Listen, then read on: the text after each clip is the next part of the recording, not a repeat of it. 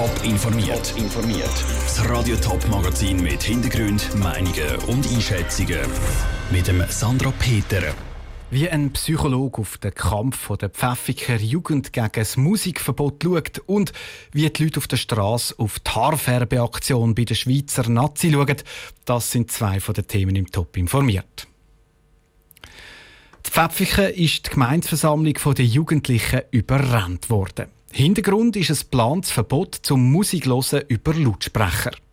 Ein junger Mann hat die entsprechende Änderung in der Polizeiverordnung entdeckt und die Jungen auf den sozialen Medien aufgerufen, sich zu wehren. Und das mit Erfolg. Die Gemeinsversammlung und damit das Musikverbot sind vorläufig verschoben worden. Die Lara Pecorino hat den Zwist mit dem Psychologen unter die Lupe genommen. Aussitzen und zusammen Musik hören, das ist beliebt. Dass dann ausgerechnet der Streit um die Musik hohe Wellen schlägt, ist wenig überraschend, sagt der Jugendpsychologe Philipp Ramming. Musik, die verbindet nämlich. Musik ist immer wichtig gewesen. Immer schon. Es gibt eben verschiedene Musikgeschmäcker und wenn nachher die Musik, die läuft, einem selber nicht passt, dann wird es schwierig.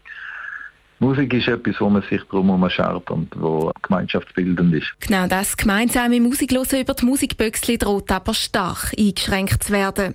Neu soll unter der Woche das Musiklosen ab der 8. statt der 10. Abend verboten sein. Am Samstag müsste die Musik am 6. verstummen und am Sonntag wäre das Verbot gerade den ganzen Tag gültig. Das macht die Jugendlichen hässig. Und sie werden so ins Rampenlicht geschoben, aber nicht unbedingt im positiven Sinn, sagt Philipp Ramming. Sie fühlen sich wahrgenommen, aber in einer sehr unguten Art und Weise. Ihnen wird gerade ein Verhalten verboten, das eigentlich eine Diskussion auslösen sollte. Weil man muss ja lernen, sich verhalten in der Gesellschaft. Und für eine Gemeinde ist es praktischer, wenn man so Sachen zusammen beschließt. Also wenn man es einfach verbietet. Dass Gemeinde Pfäffiken den Jugendlichen mit so einem restriktiven Verbot begegnet, sei nicht sinnvoll, meint der Psychologe. Auf der Seite der Jugendlichen findet Philipp Ramming aber lobende Worte. Es ist besser, man fördert das politische Bewusstsein der Jugend nicht mit einem Knall, sondern mit einem Einbeziehen. Ich denke, das ist super gelaufen. Oder? Da hat jemand genau geschaut und hat dann quasi eine Interessengruppe mobilisiert. Also ich finde, es ist eine fantastische Aktion von diesen Jugendlichen. Er empfiehlt darum allen stimmberechtigten Jungen, sich weiter auf der politischen Bühne für ihr Anliegen einzusetzen und den Dialog zu suchen mit den anderen Interessensgruppen. Das gilt aber auch für die Gemeinde. Der Beitrag von Lara Pecorino. Die Gemeinsversammlung soll dann in zwei Wochen nachgeholt werden, dann aber in einer Turnhalle, damit sicher alle Pfäffiker sich äußern können. Die Schweiz die schaut auf die Fußballnazi. Die kämpft an der EM aktuell um den Einzug in die K.O.-Phase. Im Moment macht sie aber eher abseits vom Platz Schlagzeilen. Zwei Nazi-Stars, der Granit Xhaka und der Winterthur Manuel Akanji, haben einen Coiffeur einfliegen lassen, der ihnen die Haare gefärbt hat. Der Jan Isler ist in der Winterthurer Altstadt gefragt, wie diese Aktion ankommt. Der Mittelfeldspieler Granit Xhaka und sein Teamkollege der Winterthurer Manuel Akanji sind auf dem Trainingsplatz zu Rom gerade aufgefallen. Ihre Haarpracht ist nicht mehr dunkelbraun und schwarz, sondern hellblond. Das, weil sie ihren eigenen Coiffeur nach Rom einfliegen lassen haben.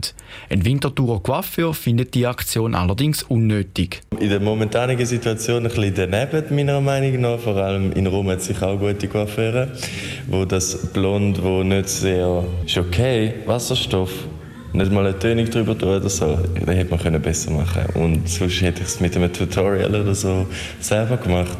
Aber ja, wenn man es kann, dann kann man es, ja. Dieser Meinung sind auch weitere Leute. Auch sie finden, dass es doch in Italien genug viele gute Coiffeur-Salon gäbe. Ja, es geht schon ein bisschen gegen den italienischen Berufsstolz der Coiffeusen und Coiffeusinnen.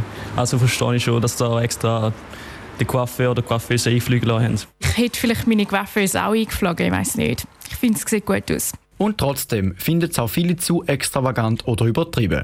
Und vor allem in Corona-Zeiten noch extra den eigenen Coiffeur einfliegen lassen, sei recht verantwortungslos, meinen ein paar andere Leute. Die neue Frisur wird auch von diesen beiden kritisiert. Ja, mich persönlich stört es eigentlich nicht so. Also ist natürlich schon massiv übertrieben, aber äh, Chaka, da mit den Trump-Locken üben wir nochmal. Ja, keine Ahnung, ich finde es auch ein bisschen unnötig, aber ich weiß ja nicht, vielleicht haben sie es genauso wollen und die anderen hätten es nicht so angebracht, ob es besser aussieht, keine Ahnung. Das Thema Haarenfärbe ist auch ganz oben im Schweizer Fußballverband aufgegriffen worden. Der Kommunikationschef Adrian Arnold bestätigt, dass sich mehrere Schweizer Spieler nach dem Unentschieden gegen Wales haben die Haare färben lassen. Im morgigen Gruppenspiel gegen Italien steht der Granit Xhaka und Manuel Akanji also neu mit blonden Haaren auf dem Platz. Der Beitrag von Jan Isler. Warum sich die zwei Haare färben lassen haben, ist unklar. Es gibt auch Gerüchte, es sei eine Hommage an dänischen Fußballer Christian Eriksen. Er ist im Gruppenspiel gegen Finnland zusammengebrochen auf dem Feld. Der nächste Einsatz auf dem Spielfeld hat die Schweizer Nazi dann morgen Abend gegen Italien. Top informiert, auch als Podcast. Mehr Informationen gibt es auf toponline.ch.